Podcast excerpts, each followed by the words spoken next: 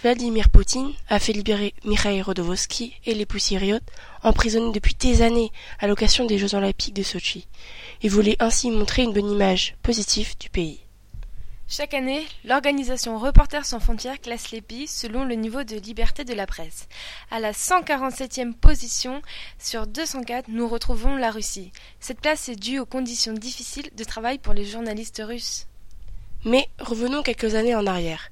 Vladimir Poutine est élu président de la Fédération des Russes en 2000. C'est alors que la liberté de la presse de Russie fait une chute vertigineuse. Les journalistes subissent une pression énorme de la part du gouvernement. Ce dernier cherche le contrôle de tous les médias possibles. C'est pourquoi il n'existe aujourd'hui qu'une chaîne de télé indépendante et des centaines de sites internet sont bloqués. Le gouvernement menace sans cesse les journalistes qui oseraient le critiquer et si les menaces ne suffisent pas, il passe à l'acte. C'est-à-dire que les journalistes subissent des violences. Prenons l'exemple de Bektov. C'est un journaliste de la presse écrite russe. Il avait dénoncé la corruption entourant le projet d'autoroute détruisant la forêt dans Kinki. Suite à cela, il a reçu des coups en 2008, qui provoqueront sa mort quelques années plus tard. Le cas de Beketov n'est pas une exception.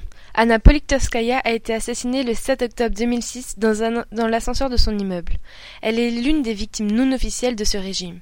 Anna Politkovskaya couvrait pour la Novia Gazeta depuis l'automne 1999 la seconde guerre en Tchétchénie, lancée par Vladimir Poutine. Cette dernière est devenue l'emblème des défenseurs des droits humains et de la liberté de la presse dans le monde entier. Elle symbolise aujourd'hui les risques auxquels les journalistes militants sont confrontés en Russie.